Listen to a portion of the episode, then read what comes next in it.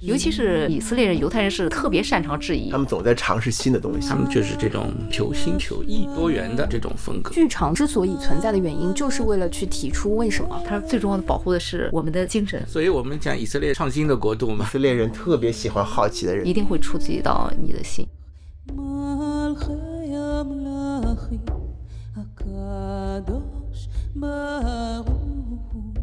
大家好，欢迎来到新一期的撕票俱乐部，我是唐小友啊。今天我们在一个这个录音棚过于高级，就是我刚走进来的时候是在上海文化广场的地下室的录音室啊。这个录音室的配置啊，就是我们面前有几个一两万的话筒，我都不知道该如何操作它。但是呢，这个地方其实是我觉得唱的会比说的好听，因为它本来就是按照录音收歌的配置来设置的。但是匹配我们今天要聊的这个话题啊，我觉得也很符合它的这个处女秀。我们今天邀请到了三位嘉宾，然后这三位嘉宾呢，我觉得通常啊或者平时不一定有机会大家可以邀请到。我觉得先从感觉比较陌生或者有一些些距离的我们的杨教授开始，好不好？杨教授，你先介绍一下自己。我叫杨洋，是上海外国语大学东方语学院希伯来语专业的老师。这么简单，杨老师，我在 收到您的资料的时候，我还特地去查了一下什么叫做闪族协会啊，希伯来语其实就是通常说是闪韩语系啊啊。犹太人是闪族的后裔，然后英语里还有一个词 anti-Semitism，呃，字面上大家反闪，但其实就是反犹太主义。不喜欢这个词。对，这当然是犹太人为什么在历史的长河当中一直遭受迫害。西方是有这种，特别是基督教世界有这种反犹主义的这个传统。啊其实只有在中国是从来没有什么反犹主义的表现的。嗯，好的，那我们的听友可以听到我们今天会聊的一些话题了，肯定是跟我们杨教授的专业领域有关。好的，第二位是我们的云野推云老师，来介绍一下好吗？我是云野退，是一个写作作者，是曹英读书会的联合创始人之一。主讲人，然后我会做不少有关书评，还有采访，特别是我有一个播客节目叫做《作家酒馆》，是在看理想 FM 出的四十七。还有一个我经常做的事情，就是关于犹太和以色列的这方面的一些讲授吧。啊，我认为是把我了解的、把我思考的犹太人和以色列文化的一些相关的最好的东西及一些特色的东西，我会找各种机会去讲述。包括我非常喜欢的戏剧，以色列戏剧。嗯，云老师这次其实离我们接下来文化广场要引进的三部戏剧最近的，嗯或者说最亲近的那个角色，能不能跟我们重点分享一下啊你？是说的这个戏里面最亲近的角色，还是指的是？比如说多余的人，因为我嗯收到的这个资料是您是主要的翻译人员之一，是吗？嗯还有一部是恶灵恶灵，嗯您也是翻译灵，对对对然后哈姆雷特接下来也是您做的翻译。呃，没错。所以这三部以色列即将引进，然后带入到上海观众面前的这三部作品，您都是主要的戏剧翻译。我知道它这个故事是什么，以及它这个语言的特点啊，它的这种情节的布置啊之类的。好的，好的，你嗯已经比我们领先看到了，我只看到了宣传片，所以一会儿不要剧透啊，啊不要过多的剧透。好的，我们请到的另外一位嘉宾呢，是这三部我们刚刚提到的这个作品的最重要的制作人。我也没有想到这个制作人老师啊，是一位我们中国好朋友，请于老师介绍一下。嗯，哎，你好，我叫于静义，是这次呢跟文化广场一起合作策划了这样的一个以色列戏剧展。七月份呢演出第一部这个多余的人，十月和十一月份还会有恶灵和安魂曲。哦，对不起，恶灵和哈姆雷特。感受到了于老师安魂曲的 解决。对对对，因为我呢个人呢是这样子的，我是七年之前从中国搬到以色列居住，现在我们一家人在以色列生活。但是在疫情之前的时候，我一直是两边的飞，因为在国内呢也跟国内我们的团队做了那个安魂曲，就是中文版本的安魂曲，然后还有雅各比雷弹头，然后之前也引进过那个冬季的葬礼，还有孩子梦，当时都是嗯嗯我在做。后来呢，就是我们全家搬到以色列以后呢，虽然这两面跑，但是疫情发生的时候，就等于三年一直在以色列那边没有过来。昨天刚刚回到上海，哦，这是三年第一次。对，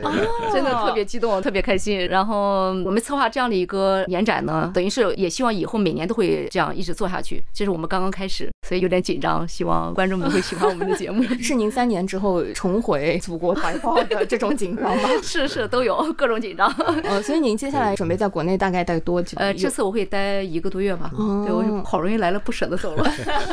满满的行程安排。对对，很满。对，嗯，我本来非常好奇啊，我就想说，其实各位跟以色列的渊源也都很深。然后看到杨老师，看到云老师，其实写过很多的著作跟以色列相关啊。其实两位都有出过相关的书籍跟以色列有关。其实我本来是非常好奇，说，哎，几位，相信你们肯定都去过以色列。然后我非常好奇的是最近一次，因为说到这个三年的关系啊，于老师说是三年没有回过国内，三年基本上都在那边。那您就不用谈了，过去三四年您基本上都是对以色列非常了解。那一会儿我们要了解一下现在那边是什么状况也好，还是说给我们带来一些新的资讯和信息，以及每年都要做的话，非常好奇，可以带我可以试一下哈。对什么样的戏作品进来？杨老师呢？您最近一次？嗯，我最近一次去以色列应该是疫情之前，二零一九年。嗯，当时是欧洲我们学校的一个代表团去访问，嗯，主要是访问他们的大学，比如这个耶路撒冷的希伯来大学，还有特拉维夫大学，主要是跟他们谈合作的问题。但是，嗯，其实本来是设想了很多的计划，但是因为疫情的三年，很多的计划都没有能够去推进。那么现在来往已经开始逐渐的恢复了，我也希望把这些能够继续下去。其实我们跟以色列的这些大学都是有的合作的关系，包括我的学生，我的八个希伯来语专业的学生，大三的学生，就是去年九月去的，应该是这两天也是刚刚从以色列回到国内，没准还跟您坐一个航班呢，我都不知道，好像就是这两天的航班。哦，哎呀，我最近一次比较近距离的，我觉得感受到以色列大学，可能就是通过王石的那个录 一个综艺节目，对对对，然后在希伯来大学的，对 采访看到他在希伯来大学哦，那个风景和那个感觉，以及他说他游学选择在以色列完成他那个大学之旅的很重要的一个原因，就是觉得当时那个文化背景和整个欧洲的所有文化的源头，是他非常好奇、吸引他想要去看一下的地方。对对，我们通常说两西文明是西方文明的两大源头嘛，就希腊文明跟希伯来文明。你像我刚才介绍，我是东方语学院嘛，那说明这个希伯来文化、犹太文化又是东方的文化的影子，它就处在东西方的之间的，所以就融合了东方的因素跟西方的因素在一起，所以其实有很多值得研究的。然而犹太人又是近两千年的时间流散世界，嗯，呃，整个世界的其他的文化又吸收了那么多呢，所以其实有很多值得研究的学习的地方。嗯嗯，哎，云老师，您当时写那部作品说入以色列那本书的时候是哪一年？那本书是一三年、一四年写的，对，哦，已经很早了，嗯，对对对。所以后来您还回过以色没有？没有没有没有，那个是您最后一次。对，但是对我来说不是很重要，因为以色列犹太的思想里面的一个精髓就是你不要对你喜欢的东西太执着，就是一定要去抓到它。嗯，就是你离开它一距离，你去感受它、想象它，它是永远在你身边。但是你一旦到了那边的时候，你就哦，不过如此。这个是 Jewish thought 里边的一个非常重要的东西，但这个东西一般不讲的，嗯嗯，因为讲了它也变成了一个我教给你的东西，你拿到它这种感觉。哦，对，它是需要去感受的。对哦，我觉得他好馋啊。就像我们以前在国内生活的时候，在北京，我们是每个周六会去哈巴特，你知道吗嗯？周五晚上那个周六会去哈巴特，或者他们节日都会去参加。嗯我们搬到以色列以后，我就去了一次，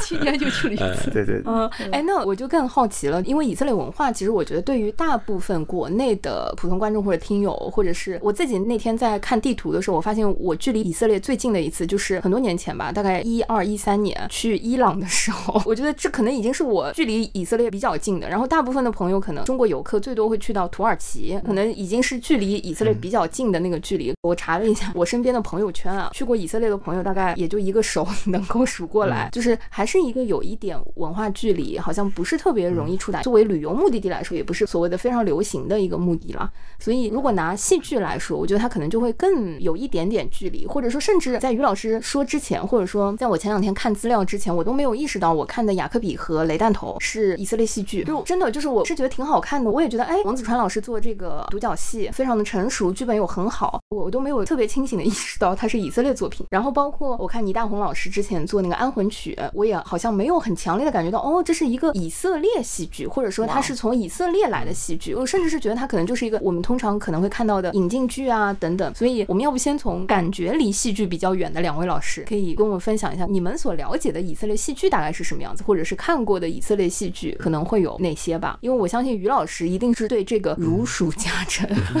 对，我在以色列最长待过八个月，是吧？在零二零三年的时候，那时候倒是我会看到很多的广告，但是没有自己花钱去在以色列看以色列的戏剧。但在中国吧，因为本身也是希伯来语的老师，也是研究以色列，所以之前有几部戏在这里上映的时候还是去看过。给我印象比较深的一个是刚才提到的，哎，哈姆雷特，就是那个卡梅尔剧团的哈姆雷特，零九年曾经在上海演出过。当时我的学生，我们零八年设立的希伯来语专业，这学生也是刚刚进来，所以大家都很好奇。然后我带着学生一起去看了，哈姆雷特一百个人心中有一百个哈姆雷特，但这个确实非常的让我惊讶，他的那种很大胆的舞台设计，就是两排这样子的三百六十度转的座椅，并不是一个舞台，然后这边有一个长道，就像一个 T 台一样的，演员就是穿梭在这里，在你的身边，然后他的服装也是就是穿着现代的这种很随意的服装，甚至放着摇滚乐的什么样的都有的，呃但是哈姆雷特精髓依然被他表现出来了啊、就这个给我印象非常深。还有一个给我留下印象很深刻的戏剧，就是我不太记得是哪一年，可能是一五一六年左右，是那个盖希尔剧团 g e s h e r 从俄罗斯回来的演员组成的一个剧团，他们演的那个叫《乡村》，呃，也在上海上演过。我当时正好我请的一位以色列的外教，他们夫妻俩，那个教授是美国马里兰大学以色列中心的教授，我请他们一起去看的。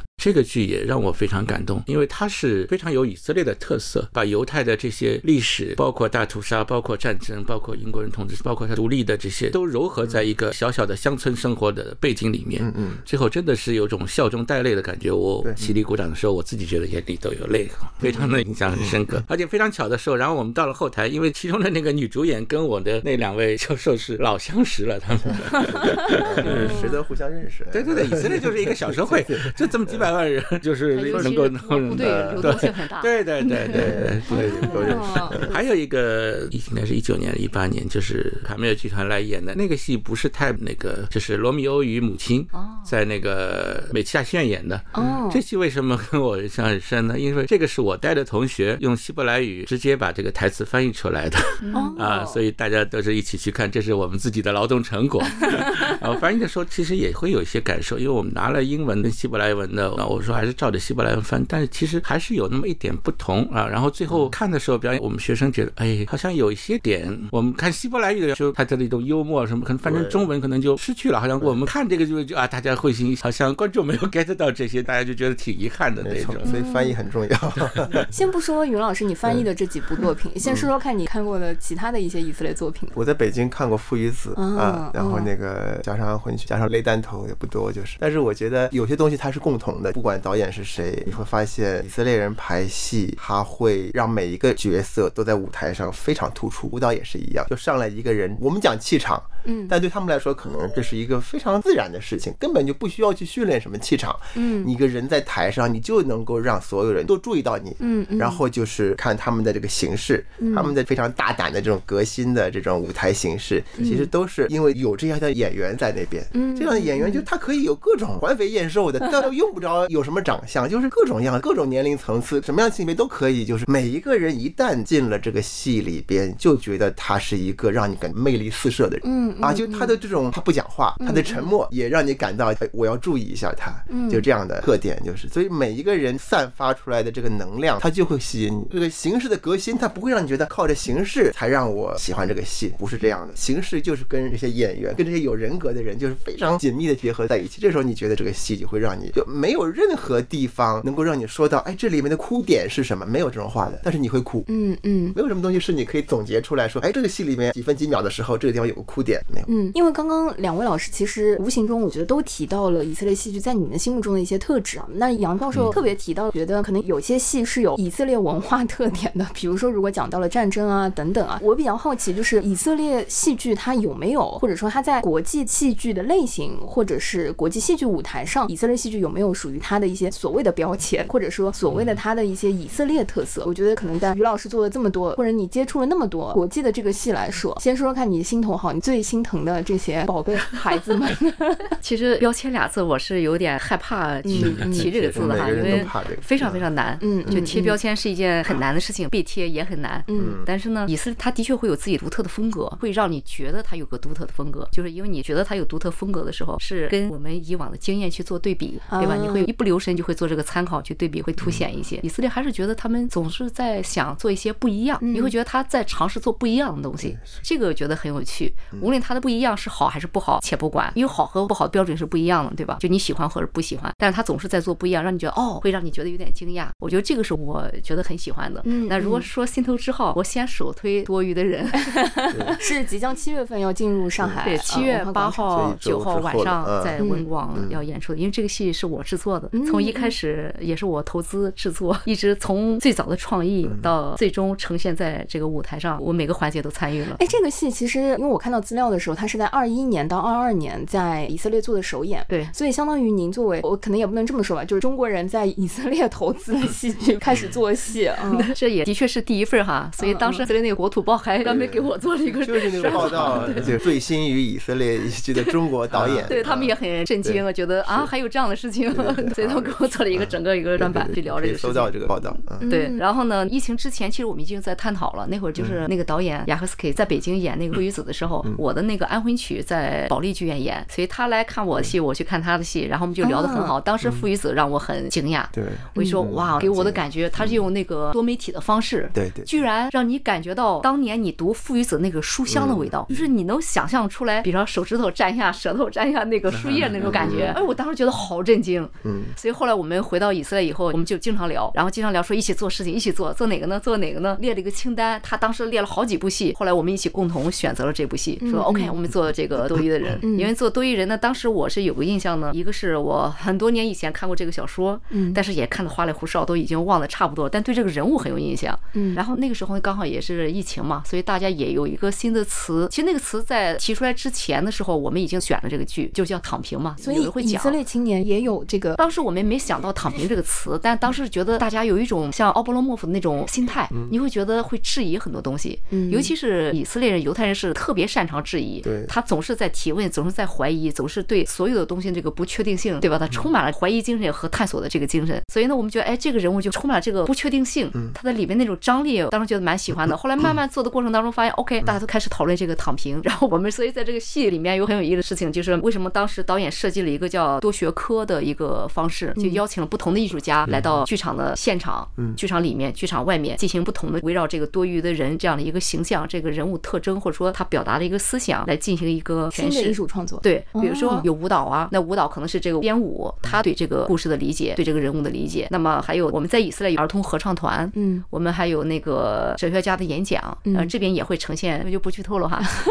但是很有意思，我相信一定会给大家带来很多的惊喜，很多的这个思考吧。因为这部剧在以色列演出的时候，我是每一场都看。我虽然希伯来语不行哈，但是我也坐在剧场里面。刚开始我们还没有翻译成中文，我就是真正只是看舞台。然后后来呢，等这个中文版本翻译出来以后呢，我就对着中文这样看看这个剧本，看这样看了一下，然后还是觉得每次看都会有不同的感觉。但是呢，我也很有心，因为我做每一部剧我都会做笔记，就是我看哪个地方我认为会有些问题啊，或者我认为哪个地方还可以会有些疑问啊，会跟导演去沟通。然后我也会问身边的观众，观众离开以后，我也会私下问，哎，你觉得这个剧怎么样？你知道吗？各种这样的沟通。但是这次在以色列演出的时候，当时反响还是非常非常好的。嗯。后来我们又去科索沃参加了一个戏剧节，在戏剧节上他有那个英文字幕了，打的那个英文字幕，那是我第一次完整的 把一个剧 不低头看 手机看完了。但那个看完以后，我是流眼泪的。哇，我很难想象一个制作人在制作一部自己的作品的时候啊，基本上是听不懂他在讲什么的。真的是，我这次所以对导演来讲呢，他也说我，他说你是以色列最好的制作人。我说为什么呢？因为你不干涉也，反正也不懂嘛，就觉得。对，全部的权利交给他，这个绝对是百分之百的信任。哦，对对这反而促成了一个比较好的默契的一个合作哈。对对对哇，老师您非常大胆。我看那个资料的时候，当时我非常羡慕啊，我说看到多余的人在以色列进行首演的时候，它有一个词，就很多媒体报道，它是一个沉浸式的戏剧观影体验。我当时还想说，这种沉浸式会怎么样的去呈现，以及它有可能原汁原味的搬到国内是还原这种沉浸式吗？刚刚我觉得于老师剧透了一点点，所以就是这种沉浸式是剧场内、剧场外都会有跟这个作品相关的元素。它是这样子，因为我们巡演的时候，每个剧场是不一样的。在以色列的时候呢，我们是为那个剧场做了一个量身定做，比如说它有那个哈比马那个广场，那边有一个阳台，我们会有在阳台上和阳台外面的广场会有个互动。但是每个剧场是不一样嘛。我们在那个科索沃的时候，又是另外一种情景，所以导演每次到一个新的剧场的时候，他会根据这个剧场不同的这个建筑啊和你当地的这个文化的特征啊，会做一些调整，会很有意思。这边所以也会有一些惊喜。啊对对对，好的好的，每一场都不一样。最接近剧透的一个部分了啊，对对就是于老师也说，他可能对于这个多余的人，虽然非常的感动，也参与了从头到尾的制作，但是对他的内容啊，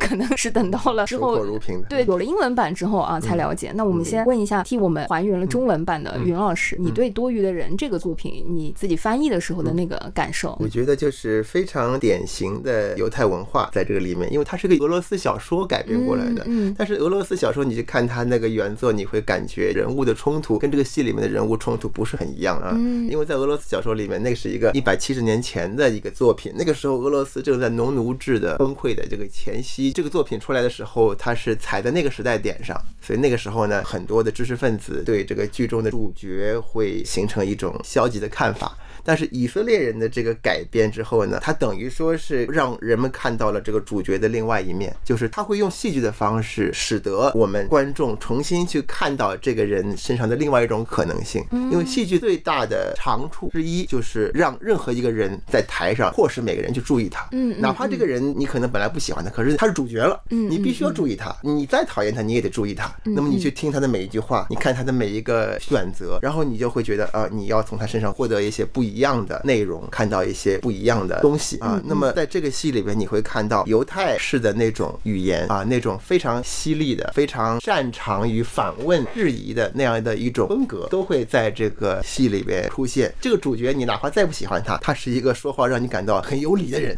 就是他总有理，他总有道理。所以有时候你会讨厌他，就这个人怎么总是有那么多的给自己的辩护，就是你希望他的倒霉，但是他一旦倒霉了，你又会感到原来就是你身上有一部分是他的。哇，太多部分是他了，因为我看到那个介绍的时候说，三十几岁的中年男子躺在家里面不想起床，我想说这不就是我的每一天吗？就是，所以其实我非常好奇，为什么以色列的导演或者说以色列的戏剧创作者会比较青睐于，或者说跟俄罗斯文学、跟俄罗斯作品会有那么多的一些亲近感，或者说我自己就很好奇，因为我看到云老师翻译了一些中文的戏剧台词之后，我看到前期文化广场也做了一些宣传，是播出了其中一些京剧，做成了一些京剧海报。我想说啊，每一句话发出来了吗？我不知道，因为我已经看到了前期的那个京剧海报，我就想说，哎，每句话不都是说的我这个当下吗？就是 非常好奇。所以你在翻译的时候，有什么是让你觉得最痛快的地方，或者说哪些是你可能就是通过了一个难点之后就会觉得比较爽的点？让我看到了很多我熟悉的风格，就是犹太人讲话的风格，以色列人讲话的风格。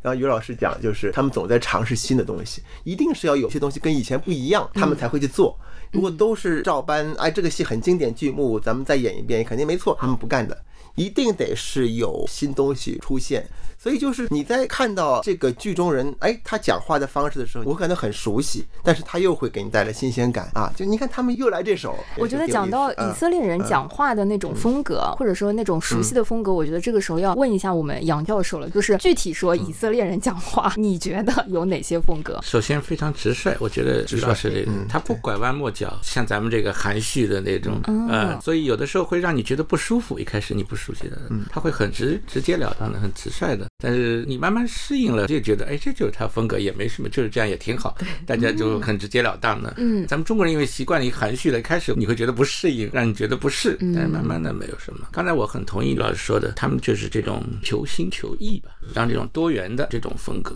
啊，虽然有很多的经典剧，但他总是能够拿出一些新的东西来。这个是在他们基因里的是吗？就是会希望创新啊。对，所以我们讲以色列创新的国度嘛，就是从那个分析，希伯来语而且有一个词叫 chutzpah，对，chutzpah 呃，chutzpah 很难用一个中文的或者英文的词跟它对应起来，就是有点魂不吝，或者是怎么，就是有些东西好像我们觉得这个事儿不敢想或者不敢做，对的他觉得就可以做，为什么不能去尝试一下嘛？很美那去国化的这 chutzpah，个哎，我可以补充一个我自己的创新嘛，就是 h u t z b a 这个词呢，它是阿兰德修斯一本书的名词，他这本书他都是为以色列的辩护的词，就是 我看到这个词的时候，我就查了一查，然后我就把它念成楚辞巴赫，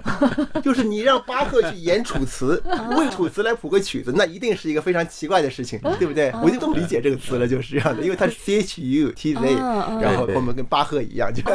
出现了一个画面感啊，对对对对对对，甚至带上了旋律。是的，是的，犹太人就是同意的，就是要质疑，是吧？对对。我的老师张平老师他有一个很有趣的，就说那个在美国当教授是一件很享受的事情，在以色列当教授你可得小心了，学生都把你当成一个骗子，他的任务就是要在课堂上抓住你的缺点要质疑你。对的，对的嗯，这个是真的是他们的很强的地方。嗯嗯，我其实可能会有一个刻板印象，我觉得是一个对宗教这么，或者说我们现在都在说全球可能经历了三年等等很多的地缘政治的动荡之后，大家对于所谓的信仰都有一种信仰崩塌和信仰缺失的全球范围内的状况。但是我觉得以色列它可能一定程度上又代表了是全球范围内对信仰和对他坚守守的那种宗教的这些习惯、习俗、信仰是非常遵守的一个地方。但是另一方面，又听到各位去介绍这个民族和他基因里面的那种质疑和挑战和创新的部分，我觉得是一种非常迷人的矛盾。对对对对我非常好奇，就是于老师，如果你在以色列的过去的三年，或者说在你看来，为什么当时你觉得你们也要选，比如说多余的人那个作品？包括我非常好奇的是，三年状况下，当下的以色列大概是一个什么样的一个环境，或者年轻人大概是一个？我相信这个剧也有很多年轻人的观众。对对对，其实疫情三年对以色列影响不是我们想象中的那么大。嗯它之所以没有那么大的原因是什么呢？就是你会发现那个地方人不太容易有恐慌感，对就对未知的东西，因为我觉得他们可能始终陷在这样的一个状况里面，哦比如说偶尔打个仗啊，偶尔有一个恐怖袭击啊，就这样的一个不确定的生活方式，他们已经很习惯了。对嗯，所以突然有个疫情，OK，他也觉得这个可能是个问题，那他就会去找这个对应问题的方式和方法，但是他也会从很实际的情况来出发，所以也会摸索一下。但是最终哦，发现是这么回事儿，那大家就像对应一个突然发生的事情，解决完就解决完了。所以其实他很早就开放了，就跟其他国家可能不太一样。嗯但是影响呢，潜在的影响呢，可能还是有的，因为他虽然是自己，比如说内部上面你感觉不太大，但是你跟外界的关系，比如他看世界的方式，看待比如说欧美啊，还是中国呀、还是其他的国家，这都会产生很多的思考。嗯为什么世界是这个样子？嗯我们是怎么回事儿？嗯那肯定会嗯问，会打个大大的问号。那么我们在做这个戏的时候，有时候跟导演之间也会探讨这些问题。嗯就你作为一个个体，面对这样的一个大的环境的这么大的巨变的时候，我们怎么样去面对它？嗯而且好多这个时候就你内在的自我，它在这样的土壤之下，它就会滋生出很多不同的东西出来。嗯你可能你习惯的一种，比如说舒适区，而且犹太人的确是经常会愿意跳出舒适区，他总是在试图去打破些什么。是但是也跟他的这个生存环境有关系，嗯他也是一个下意识行为，因为周边你不时的来个炸弹，你就不可能去舒适，你总是要有一个神经会绷着点儿，但是同时你作为一个人，你要去生活，你要做日常的生活，那么你怎么样把你的日常生活状态的自己调整到一个你认为最大化的一个作为一个人，我自然人的一个状态？嗯。我觉得这个是可能每个人都会去思考的问题。但当我们假如说我的环境不是这样的一个恶劣环境，是一个很舒适的环境，你就不会想那么多，你会每天日复一日、年复一年去重复在重复当中找到很舒服的位置，对吧？所以奥波罗莫夫他其实看上去是在躺平，实际上他在思考，他是一个很大胆的跳出来了我们固有的那种，比如说对成功、对这样的一个社会角色这个模型的一个质疑。嗯所以这个地方是很迷人的，是我们每个人都要去思考的。如果有机会的话，一定要抓住它，去好好想一想的。哇，我觉得听了有一种非常期待的感觉。就是其实作为国内的观众啊，我三年多已经好久没有看到海外的作品，可以说就是带有思考性的，或者说更多会让我们在剧场里面带有一些思考性的作品，其实这几年也没有那么多。对或者说你有没有一些担心，或者说有一些挑战吧？就是觉得带这样子一个作品进入到国内市场来说，你觉得以现在国内观众的这个接受度和大家的这个心境哈，因为以我自己的体验观察，我是觉得最近大家对旅游、对出去寻找一些就是放松对放松还是很有渴求的哈。但是这样子一个作品，你觉得嗯？这个哈，我是个乐观主义者。其实我来之前的时候，跟以色列的一些剧院的经理哈，我们也在沟通。以色列也面临这个问题，就说嗯观众经历了这么多的事情以后，尤其以色列这还经历着政治的变动，大家压力非常非常大。每个人就是面对未来有很多的不确定性，很多的失望，很多的焦虑，所以大家需要有一个通道让自己放松。如果再让他去深度思考的话，实际上是一件很累的事情。但是我个人认为哈，我觉得深度思考才是一个就是类似那个叫什么 meditation 的感觉，它是真的给你放松。那个短暂的娱乐其实会给你带来更多的焦虑。嗯所以呢，我觉得尤其我们中国的观众哈，当时我跟我的团队也讲，我说中国观众都很年轻，是充满渴望要了解很多东西，渴望去思考，渴望去碰撞，非常优质的观众，非常好的观众。因为在国外的这个观众呢，相对来讲年龄会偏大一些，嗯，地下剧场年轻人比较多，但是大剧场的老人比较多一些。是对于老人来讲呢，有的时候就已经变成了一个生活的一部分。对生活中一部分，啊总要看戏对他就是来看戏。OK，今天戏好，今天不好，我们聊一聊，喝点咖啡，对，有点像这样的感觉。对他来说是一个生活方式，生活方式没有那么多的期待和所谓的惊喜的那种预期去看。对对对，如果有惊喜，他会很开心；如果不好，OK 也没关系。但是我们的观众真的是特别棒，因为我原来在北京还做过小剧场，所以当时我们是跟观众都有过一些非常深度的沟通和交流。所以中国的观众就特别好，他真的是对剧剧场有很多的这个，对只要是来剧场的人呢，都不会是来混不一样的期待。对对对会会有，除非可能有些，比如说像我们做这个专业的人，会带着哎，你这个剧做的好不好，会带着一点点的这种专业性去保持这个嗯跟剧场产生一个距离感。是是。虽然我是做这么多年嗯制作人哈，但是我每次只要我的脚一进入这个剧场，我就会变成一个非常非常 热忱的观众观众对。把自己彻底交给这个对，我就真的把自己给交出去，所以每次我的体验就是一个普通观众体验，我不去带这个制作人的角色。虽然我自己的戏我会做记录，是但是我也是说我一个观众的身份是，所以我跟导演沟通的时候，我就跟他讲，我说我反馈给你的完全是观众的反馈，就我作为一个普通观众而言，绝对不是制作人的身份。嗯，所以你可以只是做个参考，反馈给你这样子，因为可能对于导演来讲，也不是有那么多机会能够直接听到观众的一个真实的反馈。嗯嗯，哇，我觉得这次你们还是挺大胆的，把一个这么新的，主要是你自己刚刚制作的一个戏带进来。我相信中国观众会很喜欢，我相信我们的观众，我非常相信。对，就是可以真正的去沉浸里面去体验这个剧场，不仅是体验去思考，我相信会带来很多思考，嗯会有很多的共情，一定会触及到你的心。嗯，因为我是看的，我是流眼泪的。嗯，嗯，我记得云老师当时翻译剧本的时候，也是好几天走不出来哈，哎 为什么走不出来？好几个小时，好几个小时。卡在了，没有卡，没有，就是我后来写了个东西嘛，我就是说，就是那些最最基本的问题，最最非常基本，就是中国人就觉得这种问题，如果我问的话，我就没法活了。比如说，就是我追求什么东西，嗯就是我到了这一步之后，我还要怎么样？嗯你知道那个非常经典的一个故事，呃，就是一个旅游者来到一个港湾旁边，他看见一个渔夫在那边睡大觉，嗯然后他你给我起来，这么多的事情可以做呢，对吧？打鱼去，打鱼干什么？打鱼嘛，你可以买船呢，买新船，然后那又怎么样？买新船之后，你可以开游艇公司啊，你可以怎么赚大钱呐、怎么怎么样？那然后呢？然后你就可以躺着睡觉了。我现在你躺着了已经，我已经躺着这摊多好啊，这事儿我哎现在已经得到了，我得到了呀，干嘛你为什么还要叫我去干这个事儿呢？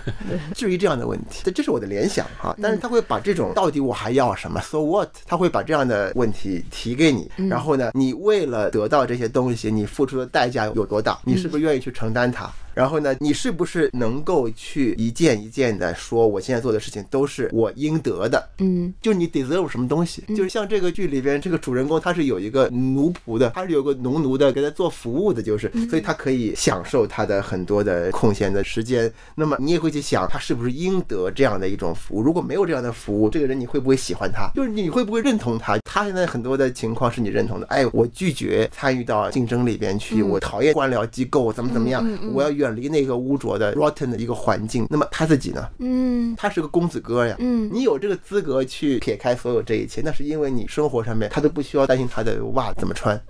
他都不需要考虑这个问题，那你就会去思考这样的人到底应该怎么看他，嗯。到底应该怎么理解，是把他放在一个具体的时代里面去看去，哦，他是那个时代的人，所以他怎么怎么样，还是把他放到一个所有的时代里边，放到一个无时空的、无时代背景的一个地方去看他，就是你一定是能够脱离了俄罗斯社会或者以色列社会的这样的一种想法，然后去看这个人本身，跟这个人面对面，嗯对，然后也是跟你自己面对面。比如说他的这个思嗯考，比如说作为观众来讲，或者说我看这样的剧，就像刚才云老师说的，就看上去这个问题提的好像不值一提，但是你提出问题之后，你深度思考以后，可能你第二天生活还是一样的，嗯你每天还是几点起床，几点吃饭，几点会朋友，还是要跟大家寒暄，还要做着重复一样的事情，但是你可能会觉得不一样一点。嗯嗯，至少有可能你会去思考我做这个事情的意义到底是什么，或者你清楚你在做什么，而不是说我重复到不清楚，我糊里糊涂的每天过。对我觉得这个是非常非常重要的事情。对但也有可能在某个点，当你有选择的时候，你会选择不一样。嗯，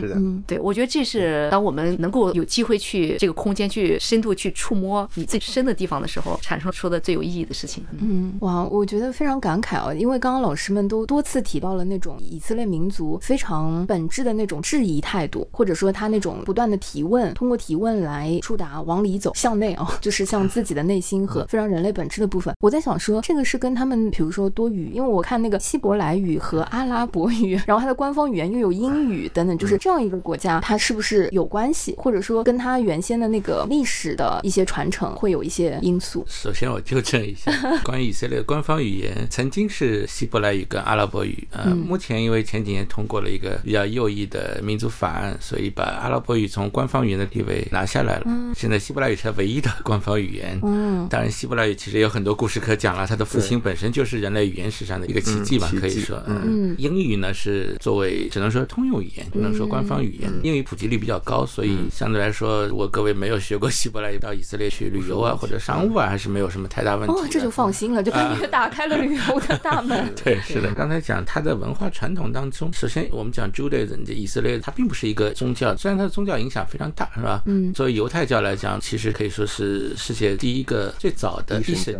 一神宗教，只信仰一个上帝。让我们可以说基督教最早其实就是犹太教里的小教派而已，嗯发展起来。然后伊斯兰教呢，也是收了很多犹太教的东西。嗯虽然现在我们讲阿拉伯人和以色列人，那和犹太人之间这个矛盾很嗯呃，然后几个概念还是以色列，以色列犹太人占多数是吧？百分之七十，但他还有将近百分之三十的阿拉伯人人口，嗯是吧？以色列主体民族是犹太人，嗯但他也有阿拉伯人，所以以色列人这概念里既包括犹太人，也包括阿拉伯人。但是我们现在主要讲的还是指犹太的这一部分，它的主体的这个嗯民族啊。那么它的宗教经典是圣经，但是不是我们现在理解的基督教意义上的圣经，是希伯来的圣经，也就是现在我们讲的基督教圣经里的前半部分，就是旧约的部分。对以犹太人来说，没有旧和新之分，它只有一部经。啊，旧和新是从基督教的概念是然后其实除了这个，它还有一个重要的经典是塔木德。犹太人认为这个上帝传给摩西的时候，其实有两部律法，一部是成文律法，就是我们现在的圣经；另一部是口传律法，就口口相传的。嗯然后后来呢，觉得要把这个也要留下来，所以就出来一个塔木德。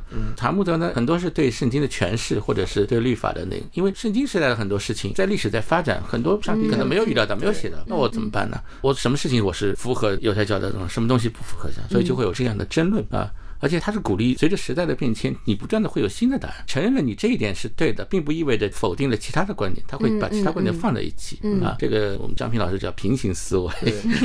不就是这两个答案都是互相对立的，而是他有平行的，他也有道理，会把这个摆出来。所以这就是他们不断的求新求变，所以他们不是一个所谓有标准答案的那种教育方式也好，还是思维方式也好，对对，嗯所以不断的要提出新的观点，而且这已经有。一个拉比写过一篇文章，就叫《犹太人的质疑精神》，它里内容就讲如何质疑权威，尤其是对 权威的这种。这是可以写出来的吗？可以了。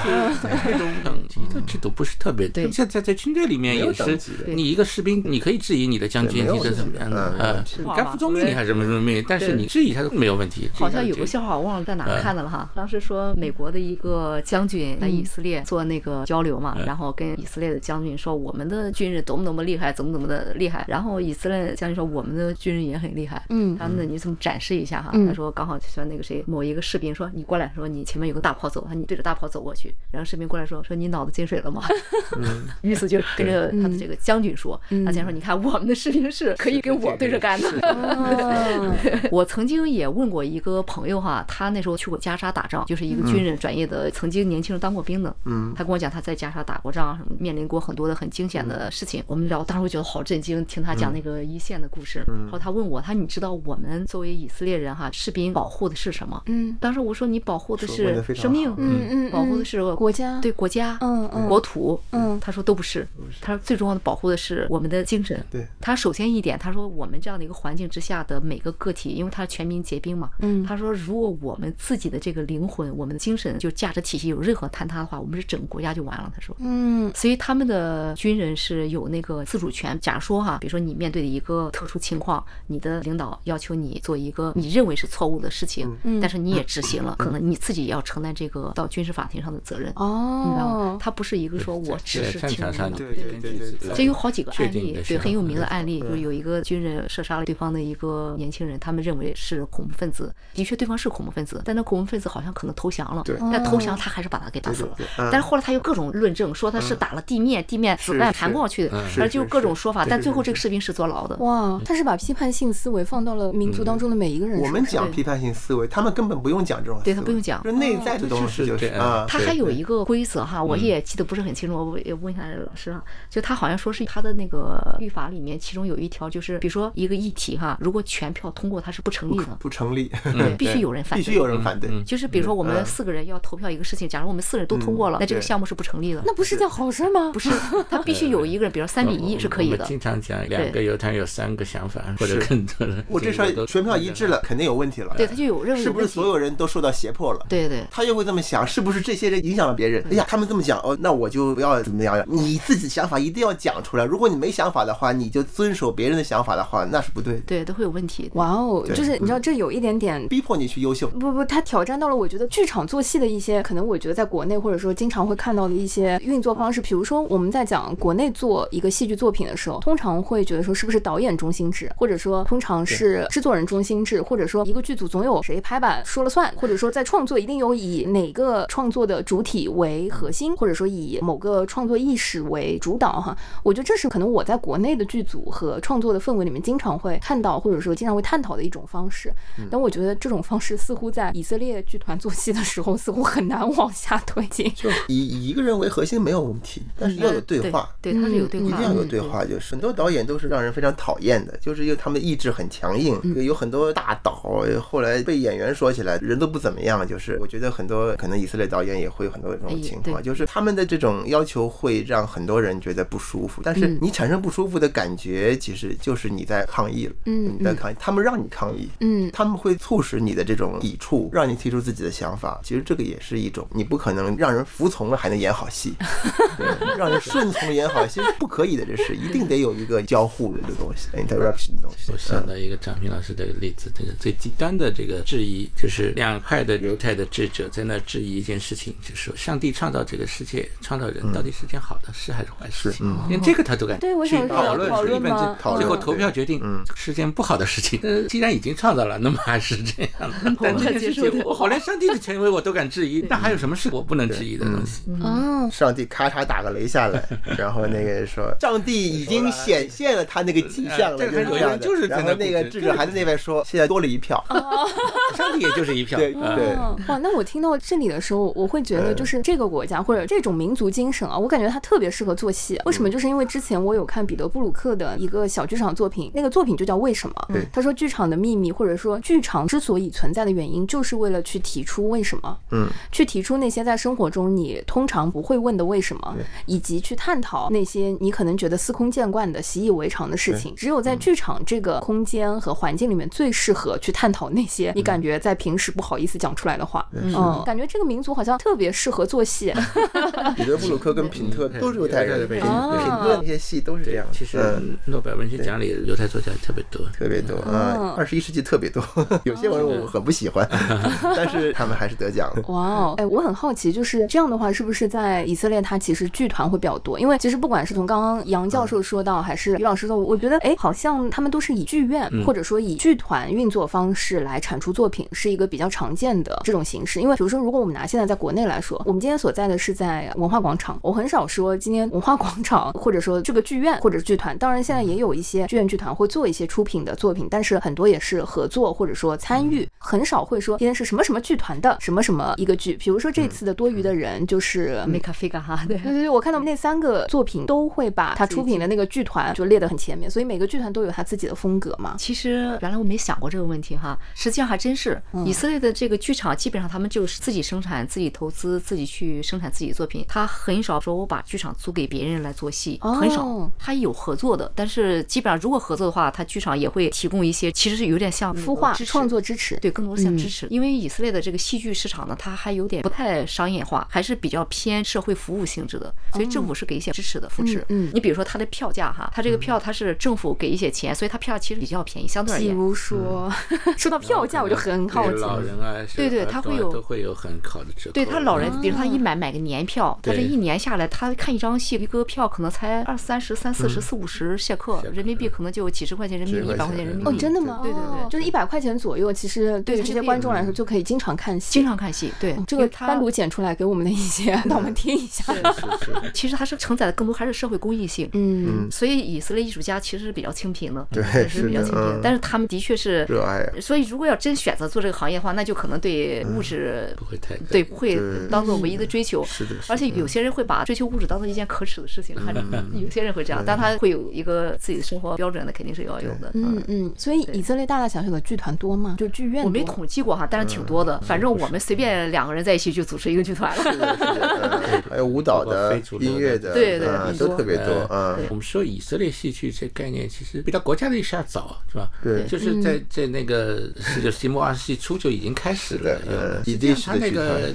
那个剧团后来到以色列，最早其实在俄罗斯成立的，后来搬到以色列了。对所以呃包括现在那个盖世尔阶段也是在俄罗斯，那是九十年代那个，因为是苏联解体的时候的那个。跟这个都有很大的关系。然后我觉得那个时候可能文化的产业看戏是一个非常重要的，而且以色列建国了以后很长一段时间，首先在电影开始不是很发达，然后他那个总理本古里安也不太支持那个电视的这个这个，认为电视这个都太西方那种享乐主义的那个呃那消。费的东西，所以我觉得戏剧是是它传承的一种娱乐方式 entertainment 的这种剧团很多，呃对对对对，几这也乎是好像每个造成它的 Q 发 b 展 o 基本上它几乎都有自己剧团。哦，哎，那我就比较好奇，你们即将要带来的第二部作品就是《恶灵》，因为我在看那个资料的时候，发现《恶灵》的那个剧团，它好像还挺有特色的你。说盖希尔是吧？嗯，对对对，我刚好要补充一点哈，因为盖世尔来中国来了很多次，当时仁义呢跟他们做过很多的这个邀请，所以大家对这个剧院比较熟悉。那么其实以色列有其他的一些剧院呢，比如说这次哈姆雷特这个剧院呢，可能大家不太熟悉，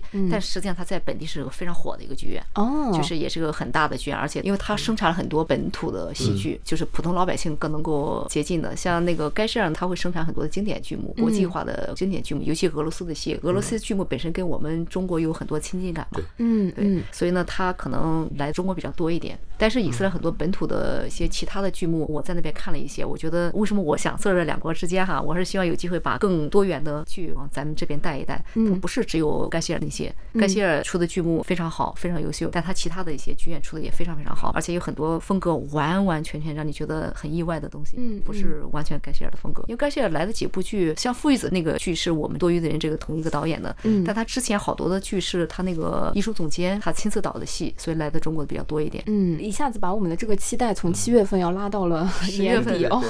十月十一月 对对对对。哎，我很好奇，就是为什么以色列会跟俄罗斯有这么亲密的交流，或者说这种关系哈？那个得从犹太人的这个流散的历史来讲，嗯呃，犹太人流散世界嘛，其实在中东欧地，在俄罗斯也有大量的犹太人，特别是前苏联时期，其实犹太人很多的。当然，他们在那个苏联生活的也不是特别好。嗯，当中冷战的时期，关于苏联是否允许犹太人离开苏联，也是美苏冷战当中的一个争议的问题。那么苏联解体的时候，估计是有一百万的犹太人到以色列去。呃，来到了以色列啊，所以俄语劳动力啊以色列也是非常，你想，他六百万犹太人里有一百万是前苏联的，对对不管当然其中也有假的，或者是他的亲属并不一定有的但他也有权到以色列的国籍，所以这个俄语其实也很也有俄语的电视频道啊，这个报纸啊，所以对他这个文化的影响还是很深刻的。嗯，以色列其实个移民社会是吧？嗯。当然现在可能第二、第三代的更多的是之前的话，他人口中大部分是来自其他国家，不是出生在以色列的。嗯，对，呃，以前我们讲希伯来语复兴的时候，说希伯来语是唯一一个孩子教自己的父母 native language 的这么一个国家。这不就是我们于老师现在的情况吗？对对对，我刚才于老师讲的，我有一个很有趣的例子。这个我的一个朋友是中国人，在以色列学音乐，后来他嫁了一个日本人，在以色列工作，生了一个儿子。这个儿子可以跟他母亲说中文，可以跟他父亲学日文，但是他自己只说希伯来语，就听得懂他母亲的中文，听得懂他父亲的日文，但是说只说希伯来语。哦，很容易出现这样的情况。所以看待事物，你会发现就是这样的一个家庭哈，像我们家就是这样子。我们要想出一趟门特别难，每个人都有各种主意。就我们五个人哈，我三个孩子，嗯五个人，我通常是愿意听、愿意服从的。居然这样的话，我们得有六七个主意，就特别难，做个决策很难。是的，是的。哇，太有意思了说以色列有安全感的这个问题，多年来处于这么一种。对。因为我去以色列，我刚才说的八个月最长的是零二零三年的时候，那个是以色列安全形势最不好的时候。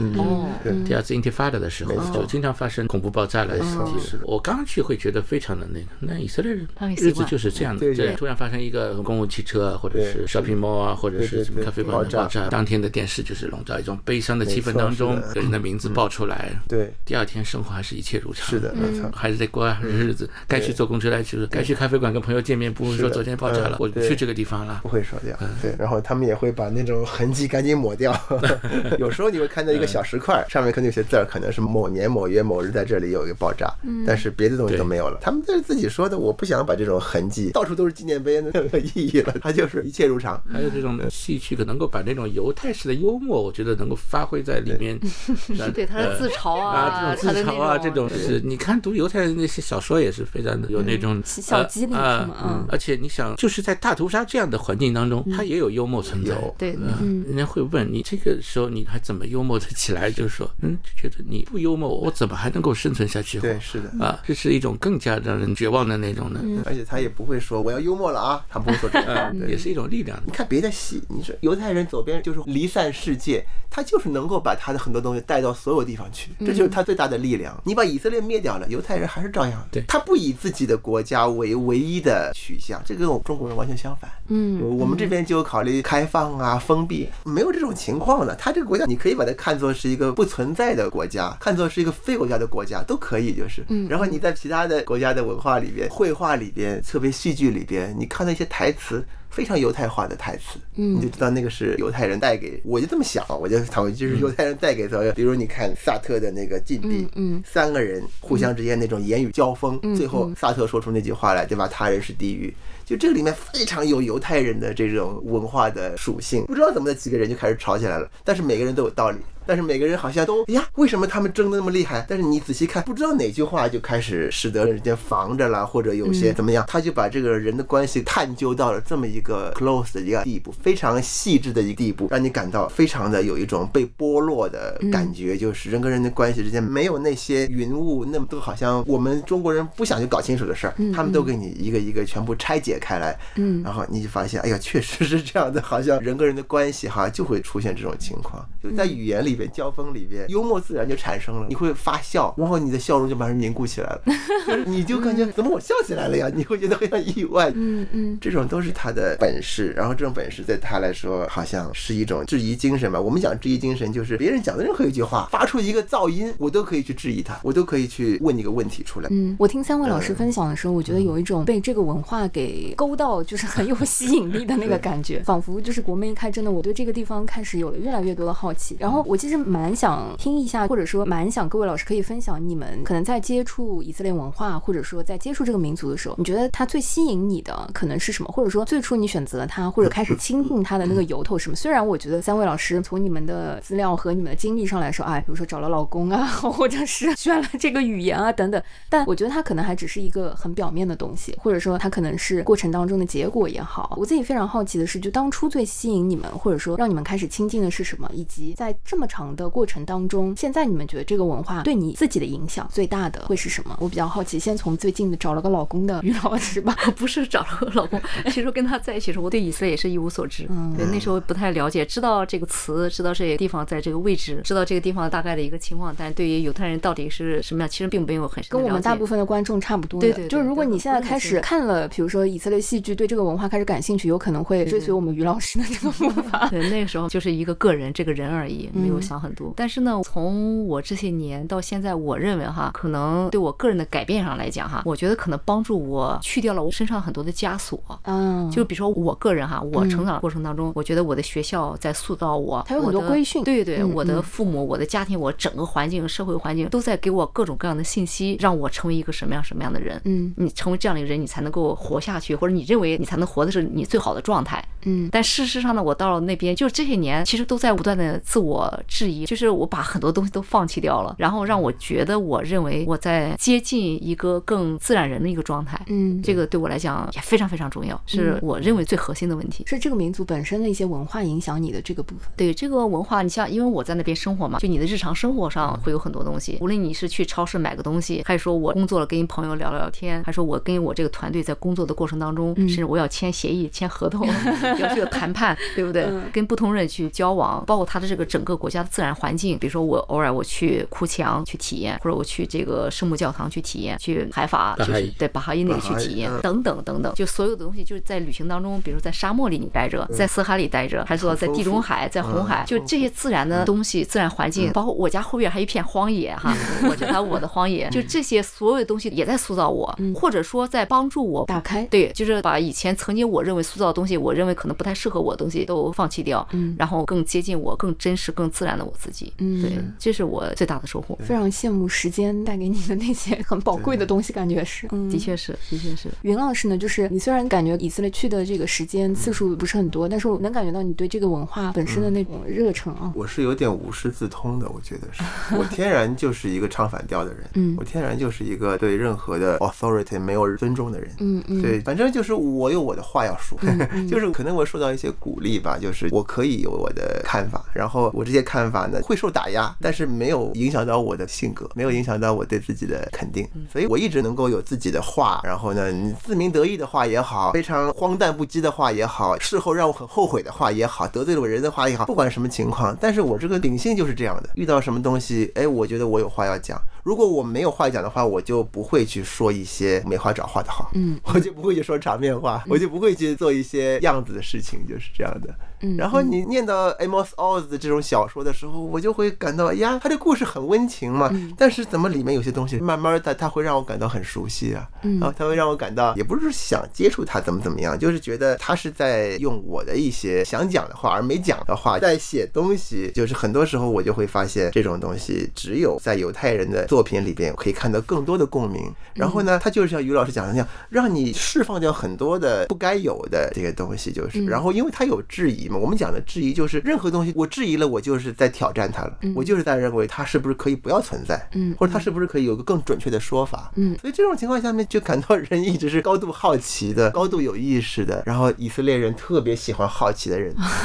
以色列人极其喜欢那些一直在注意各种事情的人，嗯嗯。他会拉你过来，哎，你过来，过来，过来。嗯嗯嗯然后呢，他会告诉你说，他没有什么东西要告诉你，他会问你问题，嗯让你来想出更多的问题来问他，嗯这是他们的交流的方式。就是如果他要你给一个答案的话，他就不来问你问题了，他希望你让他给答案，然后呢，让这个交流产生。嗯，对嗯他从来不会要你来讲空话的。嗯我经常举一个例子，就是如果谁来上海，你肯定会跟他说上海怎么样呀，附近哪里有地方好吃的呀，我带你去个地方怎么怎么样。以色列人不会问这种问题的，哪怕你说你这儿好无聊，他都很开心。对，就是他会希望你讲你真实的话。嗯嗯对你无聊一定是真实的话。如果你说你们这里历史很悠久呀，其实也很和平呀，他不要听了。嗯你这个人不是来感受的，你是来讲空话的。所以您最早是从以色列的作品、作品呃作家开始进入，嗯，然后有一种在性格上的选择和被选择的那种惺惺相惜的感觉。啊，是，反正有一种自然的，就双向奔赴了吧，有这种感觉的，会亲近很多，然后又发现大量的东西，就是原先没注意到的，嗯。其实都是可以注意的，然后会发现被我注意到的东西，往往都是具有质疑精神的一些东西，嗯。具有打破固有的一些思路的嗯。这种地方，一幅画也好啊，一个音乐也好呀，一段对白也好，就是吸引我的东西，往往是它里边的这些犹太因素吧，可以说。嗯，但其实可能跟本人跟犹太人没有关系，但是在从里面可以辨识出来很多，在我看来是有包含智慧的东西啊。嗯嗯。只不过一讲智慧的话，又变成上课了，那就没有意思了。一定要自己去发现感受。嗯，它是一个需要体会的东西。对，是的嗯。那我们杨老师是从本科选择专业的时候，一不小心因为高考分数，呃，学希伯来语真的是一个种种的机缘巧合，各种条件在一起，很偶然的闯进了这个领域，呃，而且是再次选择。嗯，我高考录取的是阿拉伯语，呃，最终后后来又给了我一次机会，就选了希伯来语。当时因为在中国只有北京大学一所学校是有希伯来语专业，哦全国也就那么几个人，我觉得哦，这个非常 special，呃，why not？ 去探索这样一个领域，而且可能跟当时开我们这个班也是跟中医马上要建交有这个关系，就是完全颠覆了以前的认知。那时候我小时候也就很喜欢这种国际的时事，在中国的媒体里面，以色列是一个非常负面的一个国家，是一个 侵略者，每次看到是一个他的时候，他的房子都在打仗啊，各种。但是没有真正的去了解它传千。里当然嗯也犹太人怎么聪明，怎么那个也有很多的说法，还有怎么有钱，怎么那个。然后上海又是跟犹太人有嗯对有的历史很多渊源有这么是的，嗯，所以我觉得去探索也是一种好奇心的驱使吧，愿意去学习那个。那么其实我们从一年级的开始就是由以色列的老师来，其实他就乌勒潘的老师来教我们的。哦啊，就是能够很快的进入这个领域。那当然那个时候没有像现在机会那么好，学习期间没有机会去以色列学习更多的了解。那么后来逐步逐步的又读了硕士、博士，但主要是在国际关系这个方向，研究现在的中东的问题、巴以的问题。可能过去怎么说呢？更多的研究者他是出生于阿语啊或者是英语啊，对，就是对以色列这个相对来说他们的材料的掌握的，其实我觉得是需要有更多的。我们当然是站在中国人的立场上，我作为中国学者。但是你应该有更多的视角，不能偏向或者那个有更多的从这个方面来去看待这个问题，就是研究这个问题。那么我现在也很高兴，我从事这个希伯来语的教学工作。我们在上海也设立了这个希伯来语的专业，而且现在全国大概有六七所的学校有了这个专业，有的学校的老师还是我的学生了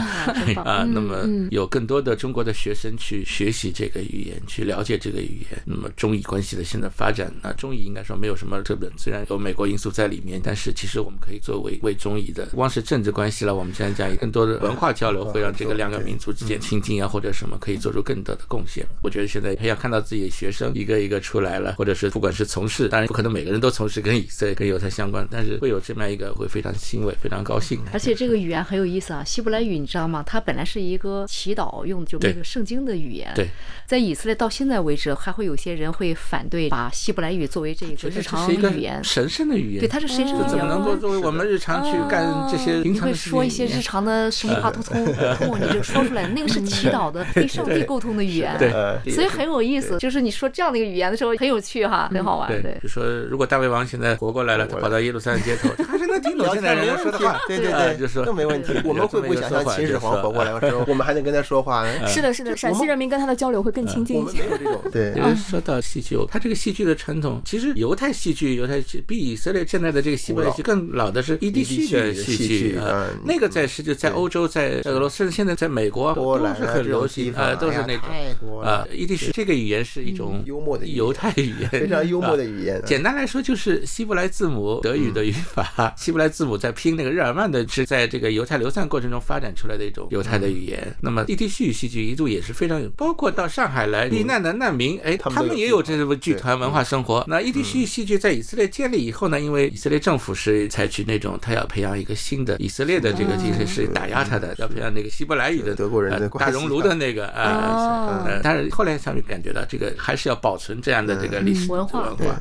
所以现在 EDC 的剧团也有成立。嗯，而且喜剧为主。对对，有一位美国作家艾萨克辛格，嗯，他用 EDC 写作，卢布林获得了诺贝尔文学奖。对，一九七八年。这个是很那个，这一种没有什么人讲的语言，他写作得到了诺贝尔文学奖。是的，嗯啊，也是非常。我曾经计划着把一个伊叙语的戏剧带得过来。啊，那可能还再等一等，还要进一步的那个，我期待。是的，是的，我听了三位老师这样的分享，我觉得作为一个小白啊，我就一下子感觉上了一个快车道，很快的，我觉得从各种不同的维度，其实有了解到以色列这个文化。然后我其实非常推荐，如果同样作为小白对这个文化、这个国家比较好奇和感兴趣的话，通过戏剧可能是最直接、最直观、最综合的一个全方位的感受。那最后，我觉得把我们这个广告时间啊留给我们于老师，好不好？就是让我们于老师可以用我们充分的这个节目的尾声的短暂时间，可以推荐一下接下来七月份、十月份你即将带过来的这几部作品。这三个作品，你每一个都给他一个必看不可的理由，好不好？不太擅长这一点，但是我可以分享一下我自己的感受。嗯，多余。的人呢？这个戏呢，可能跟以往我们所有看过的以色列戏剧会不一样。嗯，虽然父与子当时就已经在北京引起了很大的轰动，应该讲，我知道几个非常苛刻的剧评人 给他的评价是非常非常高，折服，非常非常高。然后像那王斌老师说了一句，戏剧如果这样的话，说形式就是一个形式万岁。然后还有一个圈里比较有名的一个比较苛刻的剧评人，但是他给这个戏剧也说说这样的导演，就他觉得充满了感恩，有这样的一个作品。所以他这次带来作品呢，会有他。自己的风格，你会看到他的风格，但是他也是一个不断挑战自己的人，所以你这次看这个戏，我相信无论是专业的戏剧人还是普通的观众来讲，你都会得到一个完完全全不一样的体验。嗯，这是关于多余的人，他是甚至有些当代艺术，就是他有些抽象的东西，给你的空间特别大。嗯，就作为观众来讲，你有很多你可以参与的，不是一个被接收的一个东西。哦，你知道吧？你不是说哦，我得到了什么，不是这样子。你通过这个，你可以去思考，可以去填。也就是说，舞台上空白和留白的部分是需要观众参。与到里面才能够一起完成这个作品，然后你自己的体感会因为你每个人填补和想象的不同，自觉，他不是说我给你这个让你来做这个事情，你会不自觉的参与进去。嗯，就像我们一些装置艺术啊或什么之类的，艺术家没办法去解释，对不对？他甚至有些就是无题，他连题目都没有，但是需要你自己，你会不自觉、下意识的去参与其中。如果你不来这儿的话，这个地方会不一样。你来，你来了，它就成为另外一种作品了。这种感觉，然后就你会下意识的对你的这个思维空间会有个拓展。呃，这是关于这部戏哈，非常期待七月八号8号和和九9号两天，只有两天，而且今年一年只有这两场，不巡演了吗？这次这个档期只有这两场啊，朋友们，全国的朋友们啊，就是如果你有机会听到这里的话，你就可以开始买机票了啊。我北京的朋友已经有人买机票来火车票来上海来看戏了。嗯然后十月份的是《恶灵》这个戏呢，首先从这个名气上来讲，它是个经典作品，非常的犹太的一个经典。可能我们不太了解犹太经典有哪些，但这个剧已经有一百年了。嗯，今年呢刚好是一百年的纪念日应该是对一百年，好像是嗯对他在 职业革命前写的，对对对。哦，然后这个剧被拍过芭蕾舞剧、交响乐、电影，然后呃各种导演的这个版本很多很多。我今年和去年两年在以色列，我自己就看了三个不同版本。哦，这是去年的《红楼梦》呢啊，就是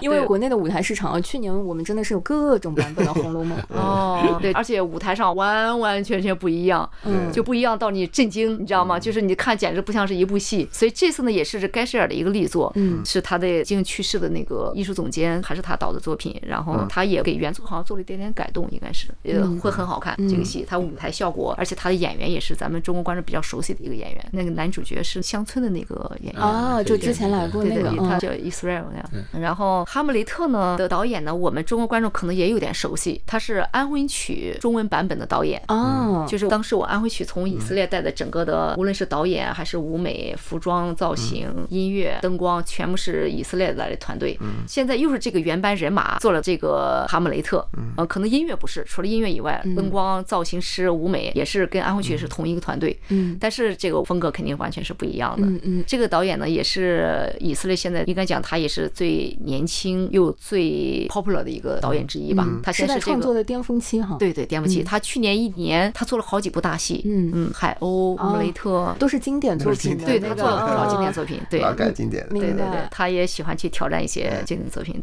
他现在是那个 Better Listen 剧院的艺术总监，哦。也很年轻的一个艺术总监。这个剧呢也有一定挑战性，我是看了两场，就是第一场看的是也是我就是盲看，属于哈，就因为我知道知道不懂嘛，对对，就是我只是看舞台，虽然那个希伯来偶尔能听懂一点点，但是太少了，所以我是整个是去感受这个氛围。嗯但我来之前呢，我想着这个先带进来嘛，就刚好有中文剧本也出来了，我把中文剧本又读了一遍，嗯。然后又现场看一下，感受还是蛮好蛮深的。嗯。所以那个剧呢，它也有很多的颠覆性的东西，像上次杨老师看的那个哈，盖舍尔那个《哈姆雷特》，嗯。这次也是有很多颠覆性。我觉得中国观众对《哈姆雷特》，如果你想收藏《哈姆雷特》的不同版本的话，这个绝对值得收藏。对，是的，是的，今年光《哈姆雷特》这个题材在国内市场上，我自己就已经看过两个版本了。对，就是其实《哈姆雷特》在国内也有过很多不同的呈现，我自己是非常好奇这个版本，因为早些年就是我记得我另外一个戏剧媒体的朋友，他说看那个《哈姆雷特》之前那个版本，还记得他在皇宫里面跳舞的时候用的是那个摇滚乐。对对对因为当时在皇宫里跳舞，他应该用的是当时最流行的音乐和最热情的音乐。那换言之，当他变成一个现代化的呈现的时候，他用摇滚乐，就是他非常理所当然的一个借鉴和创作。所以我当时听到这里的时候，我就觉得，哎呀，错过了一部好作品。哎，这次的《哈姆雷特》里面有一段音乐是什么呢？实际上是他那个有点犹太教的里面那个音乐，所以其实对我们来讲也是个挑战。嗯。我来之前，我们跟导演开这个会议的时候哈，还单独提到这一点，说中国观众会不会接纳这样的一个东西，或者你能不能领悟到他为什么在这个里面放这样的一个音乐，这个曲子就是有一点小合唱的感觉，哎，为什么放这个？嗯。所以这个我觉得，其实我是相信我们的观众，就算你不能够完全像以色列人、本土人一样能够 get 到导演想表达的东西，但是你可以作为一个旁观者旁观者来去嗯感受他的文化所产生的一个特殊的效果。我觉得这个也是很值得期待的。嗯嗯，好了，感觉就是这三部啊，你也不要挑，一网打尽，一起买套票啊！不知道我们文广会不会出套票，此处可以呼吁一下。有的有的啊有的那有这个优惠的，好像是。好的，好的，大家记得啊！一听到优惠，此处就是要马克一下。呃，非常非常感谢三位老师，我觉得这是一个，如果大家要开始开启这三部作品或者以色列戏剧，可能你已经时隔了三年，或者说你已经隔了很长时间。如果想要再开启的话，我觉得是一个很好的热身对对啊。然后，如果你对于这个文化和这个国家是相对陌生的，或者说一无所知，那我觉得通过他的文艺作品，他可能是最精华的集大成者。那你直接先感受一下，可能会为你开启后面的这个文化之旅，是一个提前的试金石吧。对对对，我北京的一个朋友哈，在他朋友圈里发，他说他已经买票了，而且是买了两场，就是每一场他是买了两张连着看，他说哦要两场起跳，他说。哎呦 当时好感动八块九，他八块九号他全来是吧？对对对，哦应该是，他是两场起跳嘛。哇，非常非常期待。反正是我们全国的听友们，我觉得在听到这里的时候，如果哈，万一你七月份没有赶上，那也听到了于老师的介绍，可以规划起十月份的行程啊。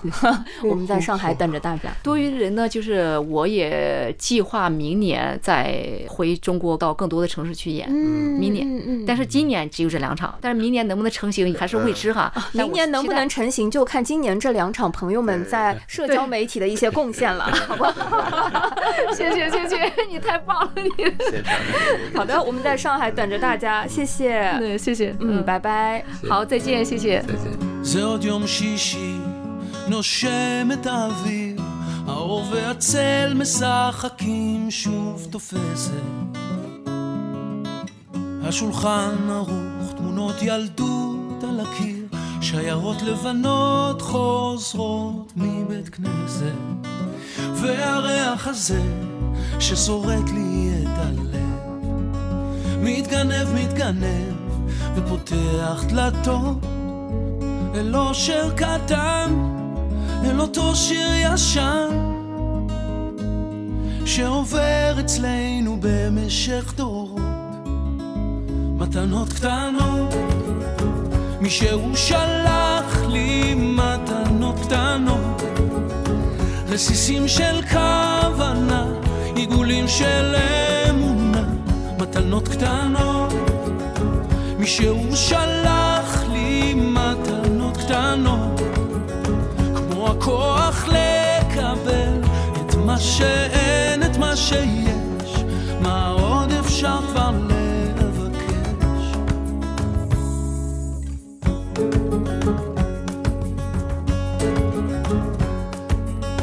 זה עוד יום שישי,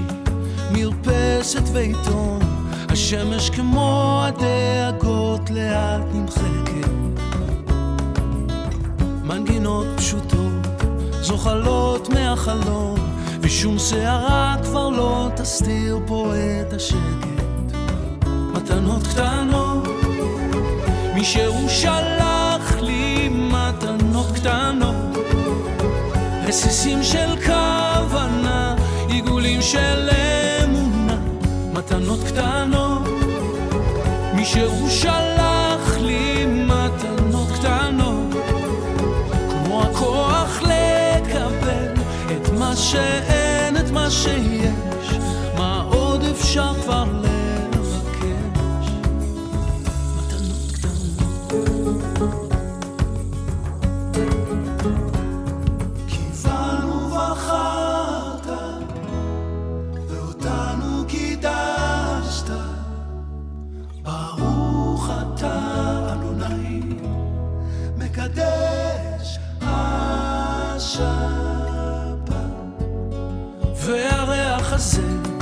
ששורט לי את הלב, מתגנב, מתגנב, ופותח דלתות. אל אושר קטן, אל אותו שיר ישן, שעובר אצלנו במשך דורות. מתנות קטנות, מישהו שלח לי מתנות קטנות, רסיסים של כוונה, עיגולים של אמונה, מתנות קטנות. מישהו שלח לי מתנות קטנות, כמו הכוח לקבל את מה שאין, את מה שיש, מה עוד אפשר כבר